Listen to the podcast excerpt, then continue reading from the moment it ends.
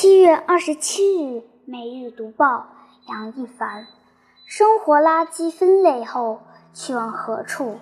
多元化方式将取代填埋。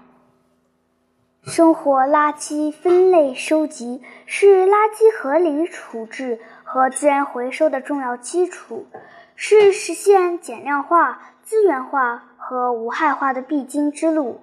对保护人体健康、提升环境卫生具有重大意义。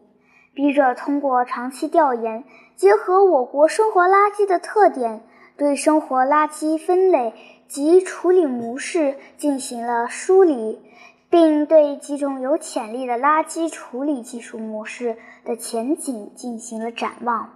一、多元化方式将取代以填埋为主。我国生活垃圾主要处理方式为填埋与焚烧，其中填埋占主要地位。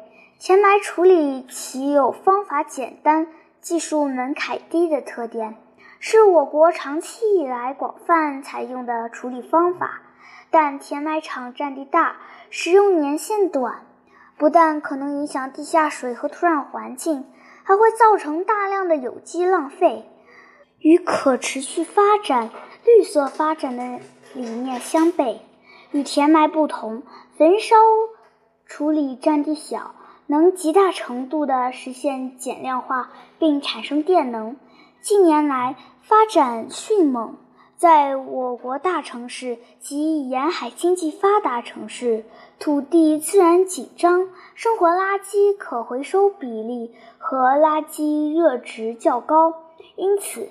在确保可回收物处于垃圾分类回收的前提下，宜采用以焚烧为主的处理方式，既能满足减量化的要求，又可产生清洁能源。在其余中小城市，生活垃圾热值较低，经济基础相对较差，因此更适宜采用填埋为主，结合堆肥等资源化技术的处理路线。农村生活垃圾全量收集难度较大，运输成本高，收运过程易产生二次污染。根据有机垃圾腐蚀的特点，考虑运输和处理的经济性，农村有机垃圾适宜就地处理，例如堆肥。随着城乡统筹发展的深化，未来可将农村与城市垃圾进行区域一体化利用。就发展趋势来看，多元化方式将逐步取代我国以填埋为主导的垃圾处理模式。二、提升处理能力仍是重中之重。尽管处理能力逐年提升，但我国垃圾处理目前仍存在较大缺口。以2016年计，每年仍有一.点八九万吨城市生活垃圾未得到无害化处理。提升处理能力仍是目前生活垃圾管理工作中的重中之重。2017年3月底，国家发展改革委。住建部共同发布《生活垃圾制度实施方案》，要求在直辖市、省会城市、机列单位以及第一批生活垃圾分类示范城市先行实施生活垃圾强制分类工作。同年六月，住建部公布第一批一百个农村生活垃圾分类的资源化用示范市区。各示范城市普遍采用大类粗分、干湿分离的原则，主要措施为建设规范化垃圾资源回收体系。在对垃圾分类示范的城市中，笔者发现南京、石家庄、兰州等示范城市已采用积分兑换等措施，大幅提高了垃圾分类的公众参与度。部分示范城市已根据垃圾收集情况建设了分类处理设施。青岛、苏州等示范城市摸索建立了联席会议、垃圾分类实施方案等相关制度和法规。但一些示范城市也暴露出以下问题：一、管理职能部门缺乏协调合作。目前，生活垃圾清运处理由市政部门负责，环境部门参与的空间不足。除北京市可回收物管理并入城关委，上海市生活原可回收物纳入环卫体系外，其余城市的可回收物、有害垃圾的储存、处理处理职能没有进行明确划分。二、分类处理设施能力不足。我国大部分城市面临处理能力跟不上垃圾增长速度的问题。此外，源头分类后没有相应处理设施，导致末端再次混合，造成人力浪费，并增加经济成本。三、宣传教育相对滞后。垃圾分类去年才正式纳入。大中小学的教育体系，垃圾分类的普及工作任重道远。三、厨余垃圾是现阶段分类处理的重点。我国的生活垃圾中，厨余垃圾和可回收垃圾决占大部分。经过调研，笔者发现，我国生活垃圾具有如下特点：厨余垃圾以菜叶、果皮为主。包含少量剩饭类，家庭原可回收物质较差，回收价值不高。基于上述特点，垃圾中转站和处理厂不易实施分类，因为分出可回收物质低，会增加相应的经济成本。以上海市为例，统计其二十五年来垃圾分类的成分变化。并分析人均 GDP 与厨余垃圾可回收物含量的关系，可以合理预测，在经济快速发展、居民生活水平提高的条件下，厨余垃圾含量将会下降，可回收物含量则则会上升。因此，现阶段垃圾分类、收集与处理的重点是厨余垃圾。未来可回收物的再生利用将成为重点。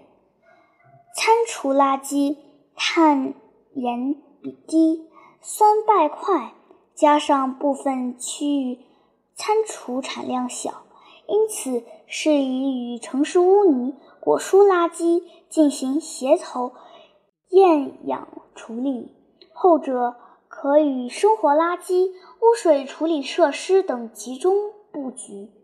形成行业共建模式，提高土地利用效率，或者采用营组、黑水虻等生物梯级循环模式，避免同源性污染；也可集合高效预处理、湿热处理、厌氧产招、好氧质有机肥。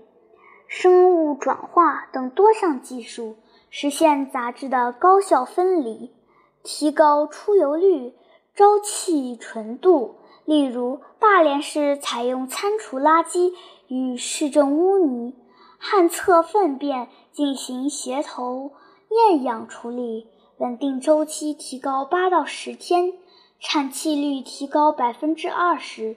苏州洁净公司采用综合。集成技术经过除杂、粉碎、湿热处理、三相分离处理餐厨垃圾，固形物营主养殖至饲料蛋白，厌叶香厌氧发酵至沼气，油脂碳加工至生物柴油，年利润总额可达六百七十。八点五万元。四、选择有生命力的资源化利用模式。在垃圾资源化利用中，哪类模式会在市场中具有持续生命力？答案是，既要具备经济性，又要能可靠的稳定解决问题。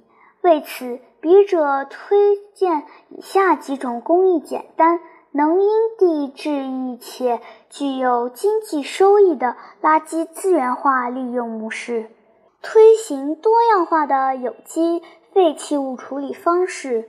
农村有机垃圾可采用就地粉碎、沤肥、生物堆肥处理，家庭养殖、厌氧产沼气等方式进行处理。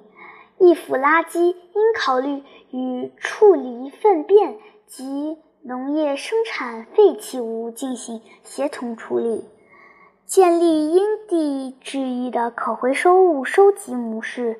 一方面，收编流动回收人员，扶持乡镇集体企业回收，实施低价值回收工作补贴；另一方面，充分发挥供销社体系的作用，推广因地制宜的回收模式，调动农村基层再生资源回收利用的积极性。在这方面，四川省德阳市罗江区利用供销社体系，在下辖村镇进行可回收垃圾分类政策，采用垃圾换农具、换生活用品的方式，大大提高了农民回收的积极性。采用区域统筹方式，解决其他垃圾的终端处理。